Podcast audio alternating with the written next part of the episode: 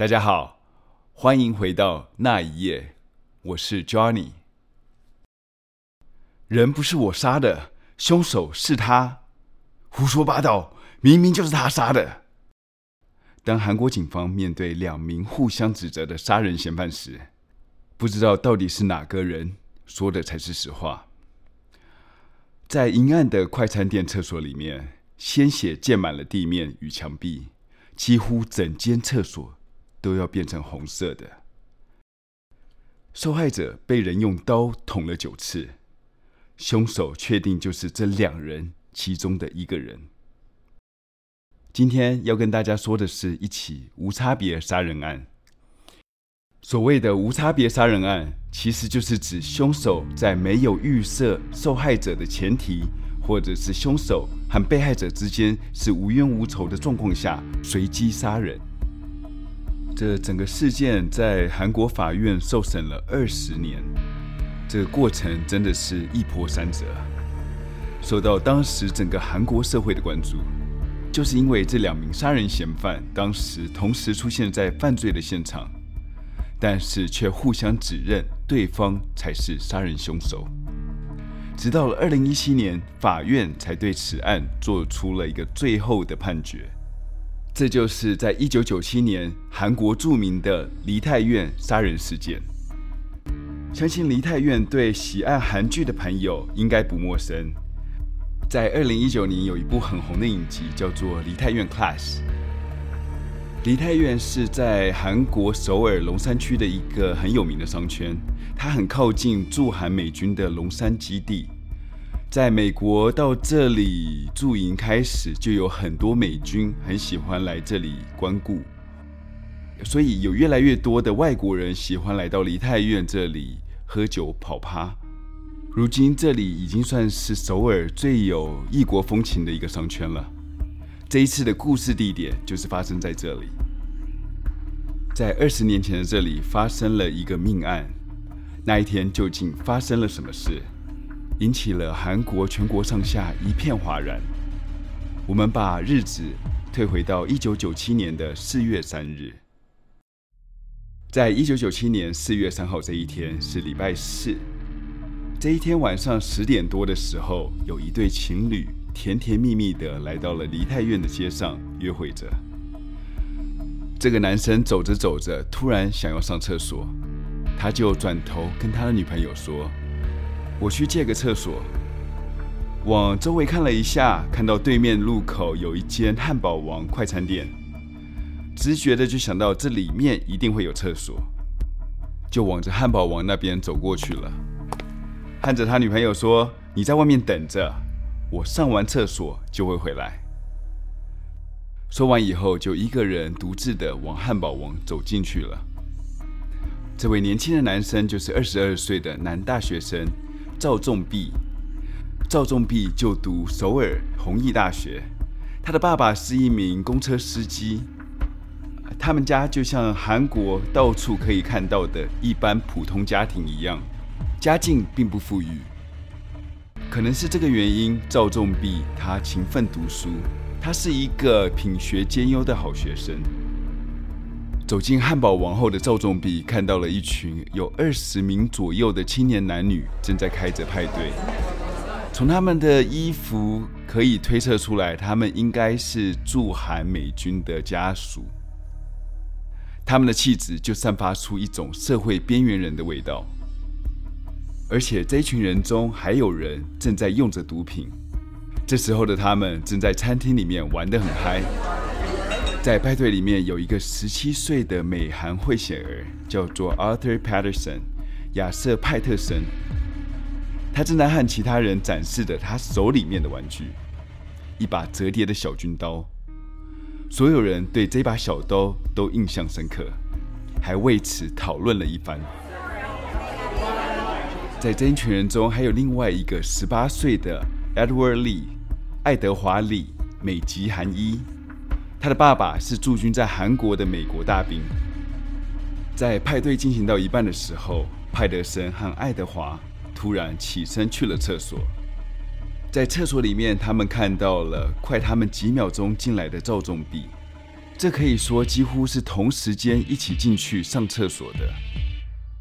而且赵仲弼和这两个人是从来没有见过面的。当这两个人走进厕所以后，并没有和赵仲弼讲上了一句话，就从身后对正在上厕所的赵仲弼一顿猛刺。被偷袭的赵仲弼在几秒钟之内就身中了数刀，倒在血泊之中。行凶后的两个人身上沾满了血迹，他们意识到他们闯了大祸。下意识的就直接跑出了那个餐厅。当时第一个发现案发现场的是餐厅的店员。当他推开厕所的那一瞬间，浓浓的血腥味就扑鼻而来。那个味道至今都还在他的脑袋里无法抹去。现场是非常恐怖，吓得他两腿发软。他用了他最后一丝的力气爬了出来。去报警。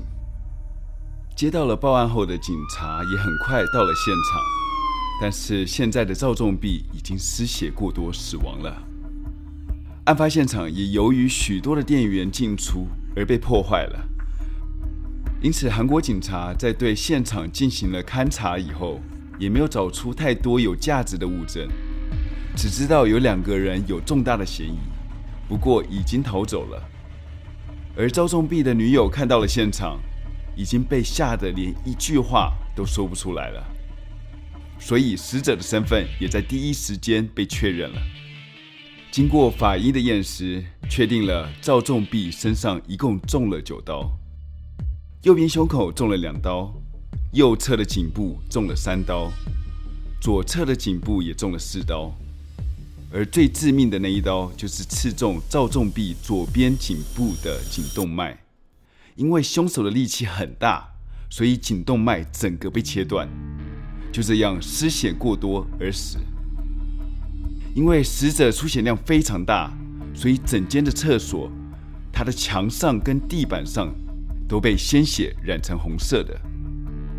就是因为这样，让第一时间采证的警察误认为凶嫌与死者。有着深仇大恨，一定要让他置之于死地。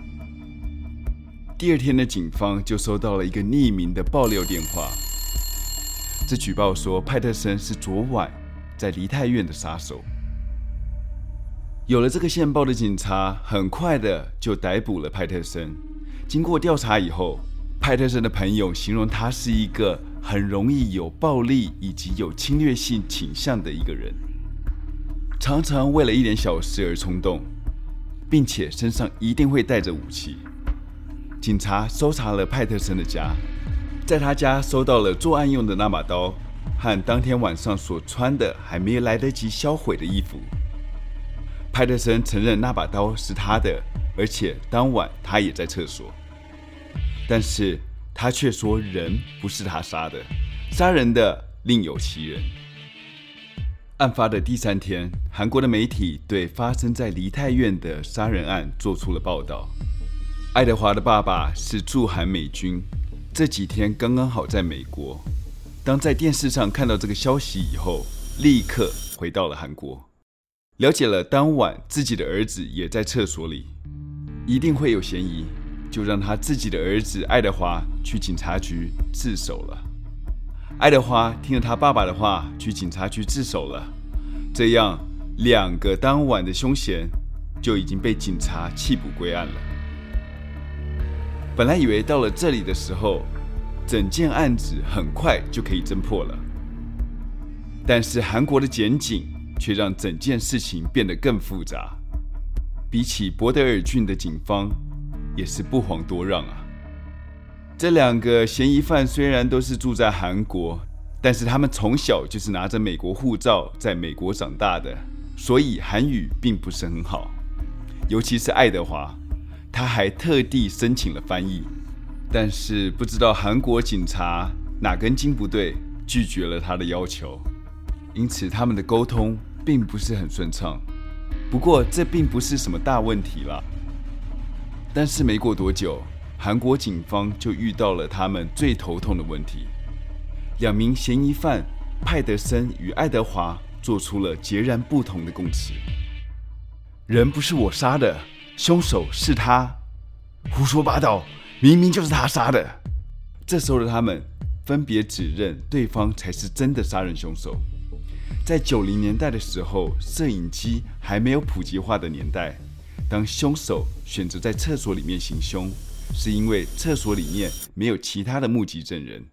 更何况，凶手拉了另外一个人一起进去到厕所里面，所以当时除了凶手本人，只有受害者和另外一个旁观者知道当时的情况，是谁杀了人。当受害者死后，凶手是谁就变成了罗生门。从爱德华的口供里面可以了解到，当时派德森和他说：“跟我去趟厕所。”爱德华想说他刚刚好吃完饭。也想去厕所洗个手，就跟着他进去了。结果进到厕所的时候，爱德华在洗手台那边洗手。这个时候，在厕所里面右边的小便斗前面站了一个人，正在上厕所。就看到派德森突然拿起浴场的小刀，不由分说的就直接对那个人一顿的乱刺。接下来就只看到了满地的血迹，以及一个动也不动的人。躺在了地上。当爱德华看到了这一切，他吓傻了。当警方问到了派德森，他指认了爱德华才是那一天的凶手。又说到那一天，爱德华对自己说：“和我来，我给你看个东西。”当时他并不知道他要去给他看什么东西，以为是要去吸毒，所以没有想太多，就跟了过去。到了厕所，发现里面有个人正在上厕所。就想说等他出去了以后再吸，没想到爱德华就从他的手里抢走了那把刀，直接对那个人连刺了九刀。那个人没有任何的反抗，就倒了下去。手起刀落的过程就在十秒钟之内结束了。他看到爱德华的举动后，很害怕，就逃跑了。当警察结束了侦讯后，爱德华坚称他进去到里面。只是去洗手的，从来没有想到会发生那么多事情。警察又追问了他一些细节，像是派德森从哪里刺下去的。爱德华只回答他自己当时真的被吓坏了，根本就不记得当时那些细节。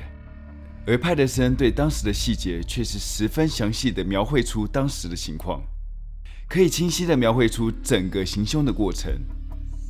经过调查，韩国警方认为派德森的嫌疑更大，是因为刀属于是派德森的，而且他在案后企图毁灭证据。派德森的身上沾有大量的血迹，这是因为被害人的颈动脉被刺破了，所以血就会像被撞倒的消防栓一样喷出大量的血，而那些血会大量的喷在凶手的身上。虽然爱德华身上也有血迹的反应，但是他身上的血迹只是微量的，光这一点就可以判定受害者当时就在派德森的旁边。派德森身上纹身有刺有 North 14的图样，这是在美国加州的一个帮派标志，所以韩国警方就靠这几点认定了派德森是凶手。当警方把这些调查证据交给了检察院。准备要起诉派德森的时候，韩国检察院却对这些推理不以为然。检察院认为爱德华才是杀人凶手，因为以下几个原因：第一，当时警察对两个人做了测谎，当时只有爱德华没有通过测试。其实我们要知道，测谎在很多国家其实不能当证据的。只是警方常常会拿这些来测试你有没有在骗人。其实，在测谎的时候，很多人可以用一些技巧去蒙骗测谎仪。当你以后遇到了这些刑案的时候，警察要你测谎，千万不要傻傻的去做，因为测谎对你一点好处都没有。如果没有过的话，反而让你的嫌疑变得更大。第二，通过验尸的报告。可以看得出来，颈部的伤口是从后方斜着插入的，应该只有比被害人高大才能做得到。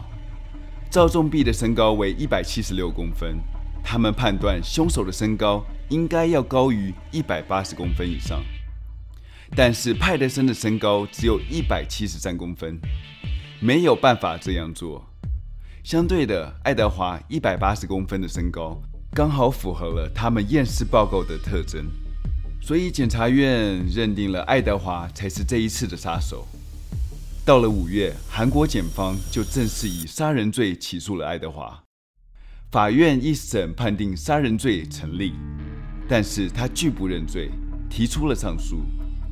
到了隔一年的一月，二审判定了杀人罪还是成立，以及判处了有期徒刑二十年。而派德森因为藏匿罪，只被判了一年六个月的有期徒刑。但是事情的转折是没有人想到的。到了八月十五号，这一天是韩国的光复节，是庆祝当年脱离了日本的统治。那一年的光复节，韩国司法部特赦了一群人。这也包括了派德森，他被判了一年六个月的有期徒刑，但是只短短坐了几个月就出狱了。当派德森被释放后，韩国社会一片哗然。虽然法院给了一个结果，但是这牵强的判决在人们的心目中是不服的。他们都觉得杀人犯并不是爱德华，而是被特赦的派德森。就像是颈部的伤口是比较高的人才能做得到。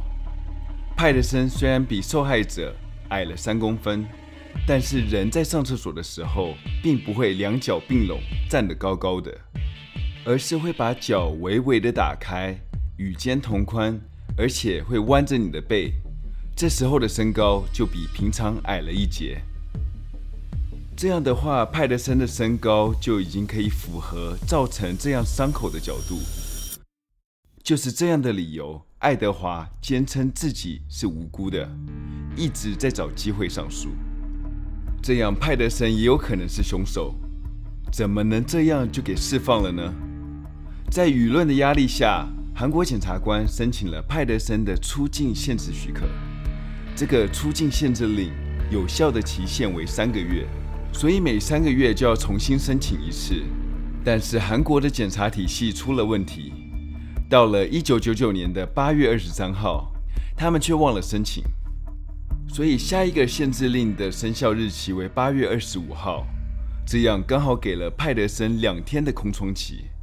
派德森就像事先知道了一样，把机票买在八月二十四号这一天，因为没有限制令，派德森就成功的出境，飞回到了美国。在另外一方面，韩国的检察体系又再次不让他们的人民失望。原本在韩国被判杀人罪名成立的爱德华，在同年的九月，因为不断的上诉，最终在韩国法院的最终判决中，因为检方的证据不足而被判了无罪释放。命案发生了两年后的两个嫌犯，一个逃回了美国，另外一个因检方的证据不足而无罪释放。这在所有韩国人的心目中，是因为韩国的警方跟检方的无能与失职所造成的。就是因为他们的无能，给被害者赵仲弼的家人带来极大的痛苦。整个韩国人民都非常的愤怒，但是又无可奈何。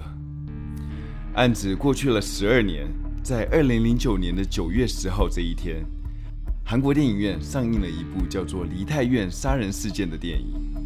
当电影上映后，又唤醒所有韩国人的记忆，再次把这个事件搬了出来。老中青三代越来越多人了解这十二年前所发生的杀人事件，以及离奇的检警办案方式。大家纷纷指责韩国警方与检方的无能与不负责任。迫于压力，韩国检方在电影上映了两个月后，硬着头皮把这次的案件再拿出来办一次。他们向了美国当局提出了引渡派德森的要求。当时韩国的刑事追诉期为十五年，但是事情已经过了十二年。如果再不引渡派德森回韩国的话，就会让真凶完完全全的逍遥法外了。可能是老天有眼，就在二零一一年的时候，派德森在美国犯了罪，被当地的警察给逮捕了。这个时候离追溯期的十五年只剩半年的时间，也刚好这个时候有人愿意站出来指认了派德森，他是爱德华与派德森的共同朋友，他和当局说，在二零零七年的时候，在洛杉矶的一个酒吧与派德森偶遇，可能是喝了点酒。派德森很得意的和他说：“是我杀了赵仲弼的，韩国人都不能拿我怎么样。”于是，在二零一一年的十二月的时候，洛杉矶法院认定派德森杀人证据充足，就把他引渡回韩国去受审了。这时候，韩国的十五年追诉期的计算可以在这里暂停了，直到他成功的引渡回国以后再继续计算。在这同时，派德森也找了律师在美国抗告，说他没有杀人。于是，在二零一五年的九月二十三号，韩国警方成功的从美国引渡派德森回到了韩国。在机场等着他的是无数的闪光灯以及镜头。但是他给所有媒体的回答还是爱德华才是凶手。到了二零一七年的一月二十五号，韩国法院对派德森做出了宣判，因为嫌犯在犯案的时候未满十八岁，所以只能判最高刑期二十年。这是韩国法律对未成年的最高刑期了。到了二零一七年的三月的时候，被害者家属追究了。检察官的失职，最终得到了三点六亿的韩元国赔。当年另外一个嫌疑人爱德华还是住在韩国，他因最终判决无罪，所以韩国警方不能再次起诉他。在监狱里的派德森也一直说他自己是无罪的。如果真的他是无罪的呢？